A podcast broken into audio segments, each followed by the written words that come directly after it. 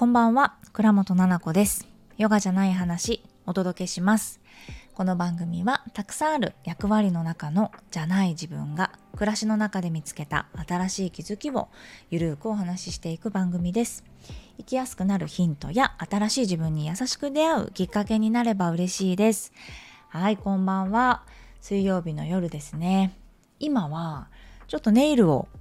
しながらあの初めてですけどやってみようかなと思います。たまたまですね今ネイルをしててでオフネイルオフジェルネイルのオフをしてでつけ始めたところなんですけどあの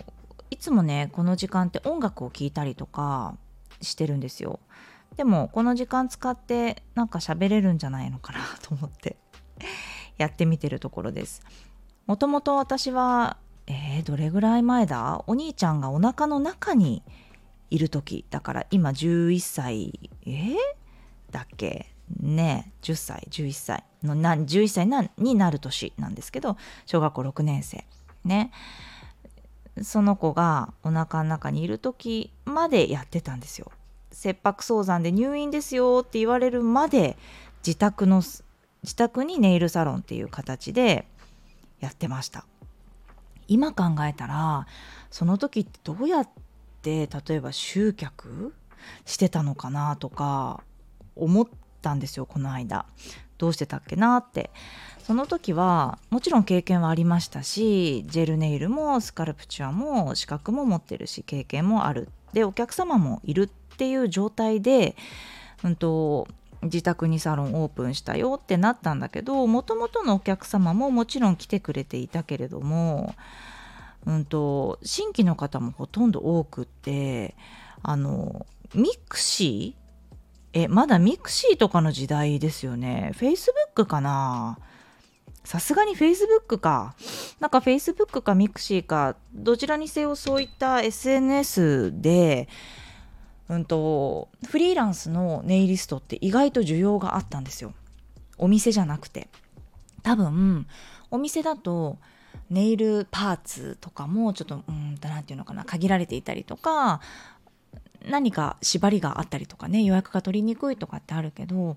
まあ、自宅のサロンでやっててその系統がね自分と好きな系統だったりとかこういうのが得意だよっていうのを割と分かれてたりしますからネイリストによって。ね、それで私はやってたんですよね。そうその時とかもずっとこうやってね1時間半とか2時間とか昔はもっともっとその粉と液体で長い爪を作ってっていうすごい今よりも難しいネイルがほとんどだったのでそれをやりながらねこうやってずっと喋っていたのをなんとなく思い出してマイクで声拾ってるかな？拾ってるよね。ね。ピピーとかって音が入っちゃいますけどちょっとながらでやってみようかななんて思ってます。集中してしまうんだけどねネイルをやってると。はい。でえっ、ー、と何の話をしようかな。先週の金土日だったのかな。オーガニックライフ東京っていうあの日本最大級だったのかな。とにかくとっても大きな、えっと、イベントがあるんですね。でそれは何かというと、まあ、ヨガであったりとかアーユルベーダだったりとかとオーガニックみたいなものこう SDGs 環境に配慮したものとかねあのそういうプロダクトがいっぱいお店で売ってたりとかでヨガのレッスンがあったりとか授業があったりとかっていうあの本当に大きなイベントなんです。それが、うんと、原宿で開催されてですね10周年だったんですよちょうど。で私は、うんと、ジュリエさんっていうねヨガウェアのブランドのアンバサダーをさせていただいてますのでそのジュリエさんのお店で何、うん、て言うのかな販売のお手伝いをねしていたんですよ。私アパレルの経験とかないので でどうしようと思いながらあのやらせていただいたんだけれどもすごい楽しかったですね。うん、なんか緊張しちゃうとかは全くなく ないんかいって感じですけどなく。あのもうななんていうのかな。その来てくださってる方たちがやっぱりジュリエスさんを知ってくれてる？んで「あネットで見てきたんです」とかネットでこのセット販売のあのお得ななんかその要はオーガニックライフ東京のはこんなことやりますよっていうのをジュリエさんのページで見てそれで来たんですみたいな方もいらっしゃって狙ってね。そう。なのでなんだろう話が弾んでいつもサイズこれなんですよとかジュリエさんのこういうとこが好きなんですよとかっていう話もできてすごいね楽しかったです。あとは先生たちにも会えたしあと生徒さんにもねお会いすることができてあちょっとお家の電話が鳴ってますけれどもそのまま喋っちゃいますね。そう会えたし何よりすごく思ったのがあの活気がねある。なんか戻ってる。うんと、きっとコロナがあって元には戻らないんですよね世の中的に。そんな気はする。なんだけどうんとうん前みたいになかったたことにはならないというか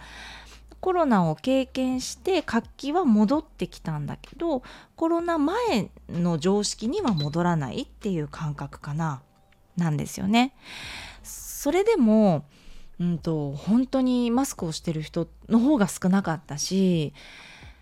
やっぱりここ最近ずっとマスクをしながら喋ってた人とも久しぶりにマスクがないお顔で喋れたりしてあこんな風にあの喋れるのってすごい久しぶりだなって思ったんですよ。目から下って大きいじゃないですかマスクで隠されてるところって大きくて表情があんまりわからなかったりするから大事だなって思うんですよ。ね、でねあのちょっと話飛んじゃうんだけどあのある方がね最近教えてくれたんだけど美容の話をしててさお顔の。ボトックスってあるじゃないですか。私ねボトックスはまだ未経験なんですよ。お顔になんかレーザーをねシミ取りのレーザーだったりとかまあレーザー系が多いかな。電気のビビビっていうああとフラクセルフラクショナルとかあとはピコトーニングとかってそういうレーザーとか光とかそういうのはあるんですよ経験が。でもそのなんかう打つみたいな液体を入れるみたいなものが切ったり貼ったあの入れたりみたいなことがなくってですね未経験なんだけどでもボトックスだったらすごいこうやってる方多いんじゃないのかなと思うんですよね。あのエラーとかねおでこのシワとかねやりやすいものだと思うんだけどそれがねボトックスがどうやらそのやるとコミュニケーションがうんと取りにくくなるみたいな話を聞いてこの間。どういうことかっていうと私は例えば怒ってないんだけど表情があまりにもないので同調ってその相手がすごい悲しいお話をしてたら「えー、そうなの?」っていうふうに一緒に眉毛が下がったりとかこうちょっと悲しい顔をしたりとかってするじゃないですかそういうところでなんか人ってあ敵じゃないなって思ったりするらしいんですよ。でねボトックスをするとそれがちょっと何て言うのかな弱い弱くなるっていうのかなそうなんだって思ってても自分はその表情をとってるんだけど思った通りになんかおでことか眉毛とか目っていうのが動かないんですって。だから深い関係に人となりにくかったりとか、まあ、重要なこととかは話さないとか要は関係が深くなりにくいし距離が近くなりにくいっていうのを聞いてえー、それちょっと怖くないとかなんかちょっと、うん、お仕事をねしていく上でそれちょっとなんか致命的じゃないじゃないけど仲良くねなりなりたいしって思ってるのに難しいとかいうことが起きそうだよなみたいな思った時にあなんか考えものだなというかシワも気になるしねなんだけどでもやっぱりそうだよなって人間の顔だからまあ機械だったりとか何か人工的なものでやるとそういう心の部分が今度は乗っかってくるのかみたいななんかちょっと怖いなじゃないけどは考えなきゃなって思ったりしましたね。私は今のところねボトックスの予定はないですけどうんでもねなんだかやりたいなって思ってる人は多そうなのでもし気になったらね調べてみてください。そういうふうに言われているようですよどうやら。ね不思議だけど。でそうそのイベントがあっってすごくまあ活気が戻ってるなって思ったんですよ。でそうだな何の話しようかなそうだこの間うんとななこさんってそういえばあの夫婦でその収入みたいなところって分かり合ってるんですか？みたいなことを聞かれたんですよ。なんか知らないって前言ってたじゃないですか？みたいな。そうなのよ。知らないの。で、あ、私は知ってるよ。旦那さんの収入はもちろん知っていて、っていうのも、旦那さんは会社を作っていて、というか結婚してから作ったんですよ。子供が生まれてから作って。それまでま個人事業主でやってたんだけれどもあの割と早い段階で株式会社にしようって言ってなった時にやっぱり旦那さんっていうのはプレイヤーなので技術職というかね自分がこう動かないといけないのでそれ以外のお金のことっていうのは本当に考えるのがね苦手だし嫌なんですって。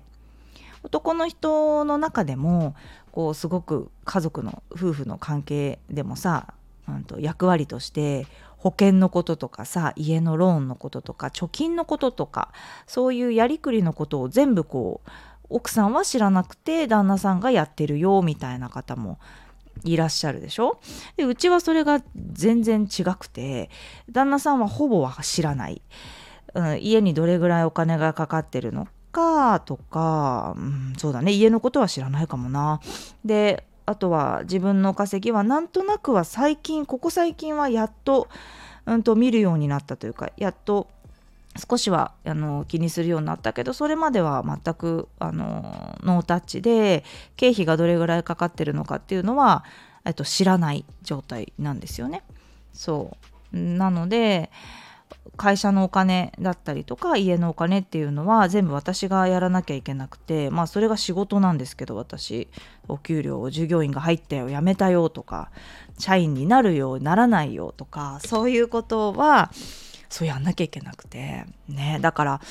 前にも話したけどそういうお仕事も乗っかってくるんですよ1ヶ月の中で。だから全部知ってる。旦那さんがどれぐらいお金使ってるかなとか毎月の経費っていうの全部大量の領収書とかをやったりとか、まあ、経理のおばさんをやってるんだけど。ね、でお家のお金もやってて。でいて私の収入は知られてないというところなんですよね。そう。なんだけどついに大事件起きてあのバレた。思いのほかね別に旦那さんもすごい知りたいってわけじゃなかっただろうし、まあ、私たちの中のギャグでなんかママいくらお金もらってんのみたいなの時にいやいや言わないよって言ったりしてたんだけどこの間あの税理士さんとそっちの株式会社のお金の話があってねその打ち合わせ。やっぱり旦那さんだけだと分かんない話が多いのであの私も私と税理士さんっていうのがいつもだったんですけどここ最近はやっぱり把握してもらいたいから旦那さんにも出てもらうようにしていて、まあ、3人ないし4人で打ち合わせをするんだけれどもその時にあの税理士さんが私個人のね確定申告もあのお願いしてるんですよ。同じ税理士さんに。なぜかというとそのね株式会社の方でお給料も自分で自分に払ってるしっていうので楽だから。そしたらまさかの税理士さんがちょっと一回今日話そうと思ってたのがみたいな。なんか奥様がちょっとあの個人事業主じゃなくってその法人にした方がいいと思うんですよねっていうふうに言われて売上的にみたいな。え？みたいな。旦那さんも。私もはっ！みたいな。だだ税理士さんそれ知らないからいろいろ私のお仕事は税理士さんは知ってる全部。なんだけど旦那さんはそのオンラインサロンもやってて多分あれもやっててこれもやっててっていうのをよく知らないんですよ。だから全くはっていう感じだったんだけどまああの奥様のこの間の確定申告ですって言ってダンって見えた時に なんか画面共有してその確定申告の紙を見せてて なんかああと思ってこういう形でっていうふうに思ったんだけどね一瞬。まあでも旦那さんは無言でふんふん聞いてましたけど。そうだからもうそろそろもうやっぱり法人化しないとみたいな話で株主が旦那さんになるか奥様になるかとかっていう話をしていてだから思いがけず全然私はそういう気はなかったし形にこだわらないんだけどでもねなんか売上の形状だったりとか経費だったりがあの法人の方がいいっていうことで会社を作らないとなっていう感じなんですよ。で一個思ったのがなんか株式会社と何て言ってたかな合同会社？どっちにしますか？とかって言っててえー、なんかよくわかんないんですけどたまに合同会社って見ますよねみたいな話をした時にまあ、株式会社だといろいろ設立だけですごくお金がかかる。例えば株式会社の手続きだけで30万とかってかかってくるしっていう話。で合同会社だと全部が全部、うんと、半分ぐらいになるよすごいざっくり言うとねっていう感じなんですけどお金かからないでその設立できるよみたいな感じだったんですよ。で「へー」とか言って。じゃあなんでそうやって選べるのにみんな株式会社にするメリットは何なんですか？って税理士さんに聞いたら「見えですかね?」とか言っ て「え？とか言って「見え?」とか言って「そうですね」とか多分見えあの全然変わらないんですよって。だけどまあ株株っていうものがあるじゃないですか？ってその株主が誰だかっていう持ち株とかっていうのもあるしあと箔とかですかね？みたいな。感じで言っててへえ面白いですね。でなんか昔はあの1,000万円あの最初の設立資金みたいなねがいくらにしますか？資本金とかって今なんて1円とかでもできるんですよ。要は1円持ってる人っていうのは株式会社を作れるわけですよね。なんですよ。で作るのって自分で行くのがねまあ大変じゃないですか。でも私は自分でやる気ないので頼むけどお金かけて。でもそうそうそうなんかどうですかねって言ったら昔は1,000万円がないと株式会社にできないからあこの人お金持ってんだみたいなさ。あなんか会社売り上げがすごい儲かってるから株式会社にしてんだみたいなのがやっぱり根付いてんじゃないですかね日本みたいな話だったんですよね。で「ああそうなんですか」とか言って。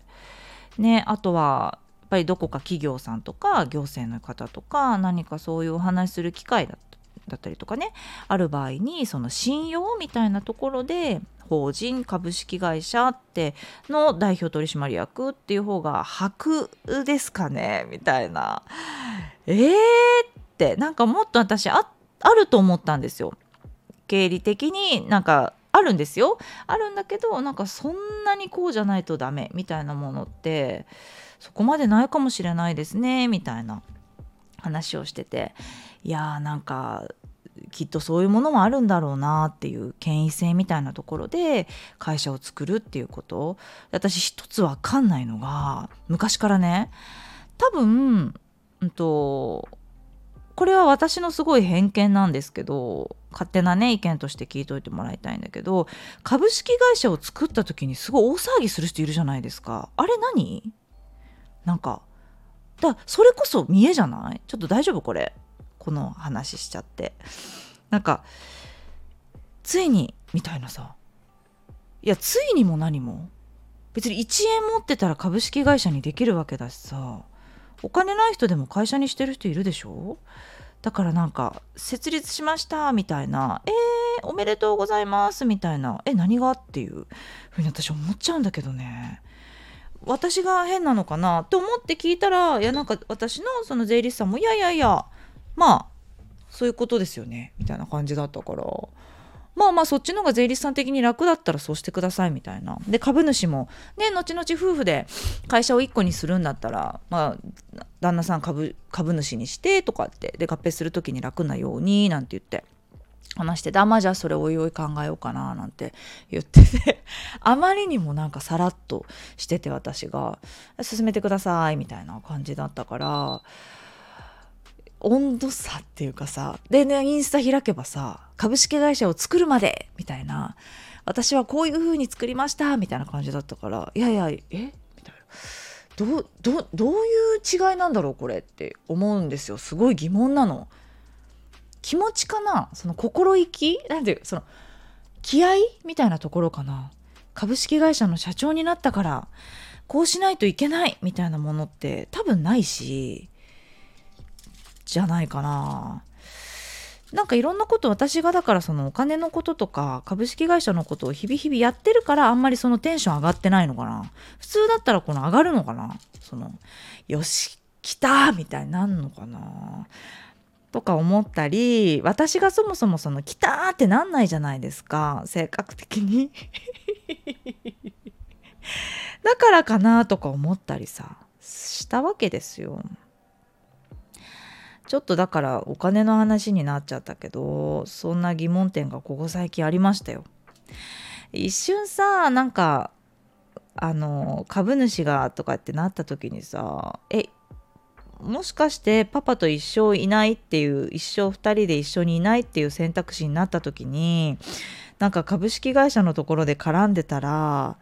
なんか面倒くさいかなとかさ思ったりしたのでもそうなったらなんか私も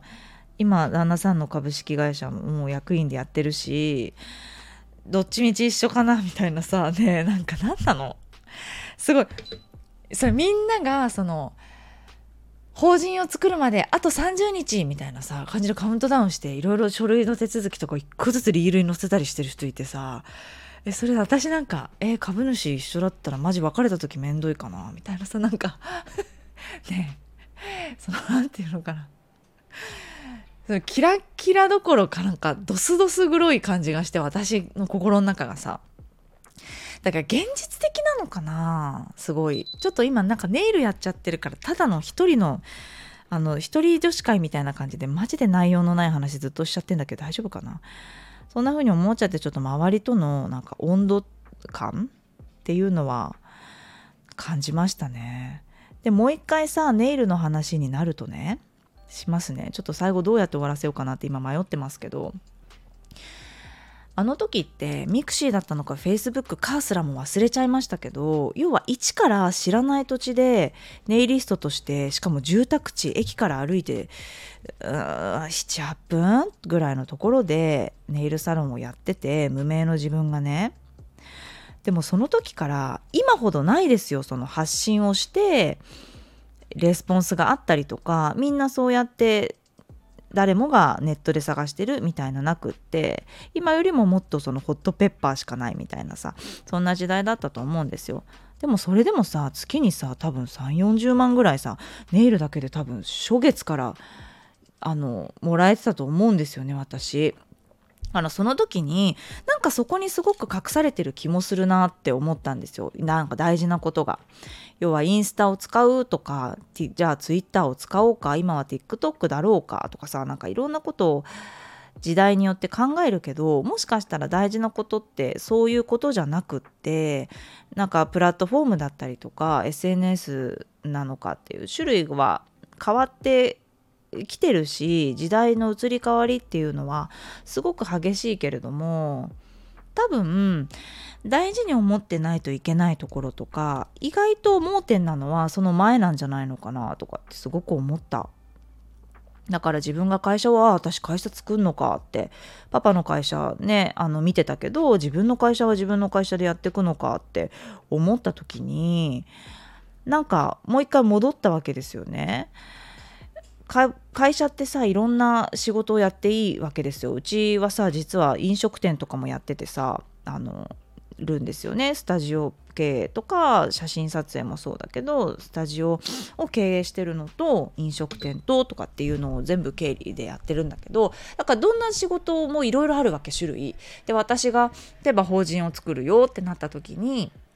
自分がプレイヤーとしてヨガの先生としてやるものでしょ？であとは講師の養成だったりとかもあるじゃない？で例えばこれから何か経営したりとかさお店的な何かそういう店舗を経営したりとかショップを運営したりとかあとは情報を売るっていうこともしてるじゃないですか。オンラインサロンみたいなそういうサブスクのものとかもあるし。そうなった時に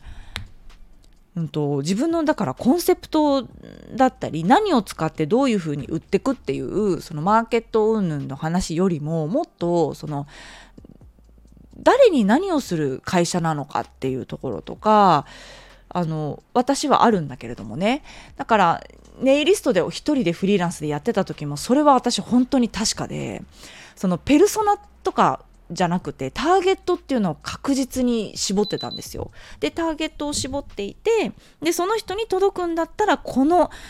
なんか媒体だよなって言ってそこで宣伝したりしてたんですよ。でその人たちがきっと好むのって多分こっちのネイルじゃなくてこっちだよなとかで分かりやすさで言ったらこっちだよなみたいなことって多分どれ使うってあんまり関係なくないって思ったりしてそう考えてなんか今いろいろ言われてるけどやれ TikTok だみたいな。多分ねそういう方法っていう How to のところっていうのは必要になんだろうけどちょっと違う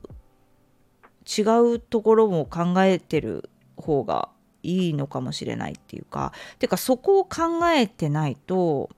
何を使うのかすらも分かんなくないっていう。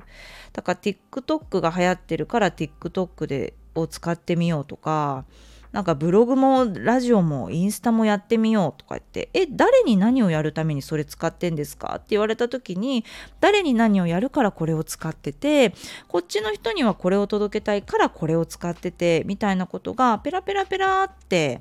説明できる人がどれぐらいいるかなって言われたらいや実は少ないんじゃないのかなって思ったんですよ。それぐらいやっぱり情報が今多くない？でなんかさ焦らせるというかさ今の時代はこれだとかさチャット GPT を使ってなんちゃらするぞとかさそういうのだけはさキャッチしやすいわけよ。耳に入ってきやすいわけだけどだからこそそのもともとの自分の思いみたいなところとか何で作ったんだっけかそもそも何で仕事してんですかみたいな話が答えられないとやっぱダメだよなってまとめてくんですよね私も多分これから。あのなんだろう。法人になってそんなところ書くところないけど自分の中でまとめていかないと大きくなっていかないよなやるからには大きくしていきたいしなとかさそう思ったの。って言われた時にちょっと前になんかやっぱ早く来てるなっていうちょっとまたスピの回みたいになっちゃうんだけど私って株式会社とかにして会社を大きくしていってなんか今やっている出来事を例えばこの人とこの人とこの人と一緒に組んで例えばこういうふうに会社を大きくしていく。とにかくビッグにしたいみたいなものがしていく方向に頭を働くらしいんですよ。でも旦那さんって違うくってなんかもうちょっと専門性というか極めていくっていう方なんです。私はだから会社を広げていく。みたいなものに長けていて旦那さんはそうじゃないんだよね。みたいな話をしていてだからいつかそういう風になるかもね。みたいなことを言われていてうん、そうなんですね。頭に入れときます。みたいな感じで、いつもみたいにふざけて聞いてたら、あ、なんかもうそういう風になってきてるなとかってちょっと思ったりさ。で、こうやっていろいろ喋ってみるとさ、私もいかに大きくしていくためには私これもやった方がいいよなとかって思ったりしてるから怖いね。自然とそういう風に思ってるからさ。だから、一個のことをっていうのはあるんだけど、大きくしてこれだったら拡大していかないよな拡大していくんだったらここ変えていかないと無理よねみたいな。で今こういうタイミングが来てるんだったらやった方がいいよねとかさ。思った。だから自分できっと心の中にあるものがあの今整理した方がいい時なのかなって思ったりした。税理士さんに「どうです?」って。去年よりも売り上げがだからこれぐらい上がっていてで今年これよりも行きますか？って、うん、行くんだったらもう確実に今すぐですねみたいな感じで。あの行きますねみたいな感じで自分言えてる自分にもちょっとびっくりしたしあの売り上げは確実に上がっていきますねみたいなのをあの税理士さんに言えててそれが何だろう勘とかじゃなくて自然と計算してたんですよね自分で。そうだからそういう頭を使いながら、うん、生きていくのかな。割と感覚人間だとは思っていたけど、まあ、感覚も使いながらだと思うんだけどパパがね全然そういうところでさ現実っぽくないというかさお金を数えてこうあっちにこっちにお金がっていうのをやる人じゃないからこそ見見ないといけないんだけれどもね。そうそんなことがありました最近。だからこれからますますいろんなことをねあのやれてること自体本当に素晴らしいことでさよくやってるねっていうところなんだけど自分に対して。うん、でもまた一つ何かが大きく今年動いてくるのはこういうことだったのかなって思いながらできることを探してそれをやっぱり全力でやっていきたいなって思った次第です。はい。ということでですねネイルも終わりましたし良いところで終わりにしていこうかなと思っておりますなんかネイル中の雑談になんか付き合っていただいた気分になっちゃった ありがとうございました。最後まで聞いていただいて。今日はレターをお読みできなかったんですけれども、引き続きレターを募集しております。概要欄の中にある、えー、レターのフォームからお送りください。スタンド FM であれば、飛行機マークのね、ところからレターをお送りください。それではまた金曜日の夜にお会いしましょう。おやすみなさい。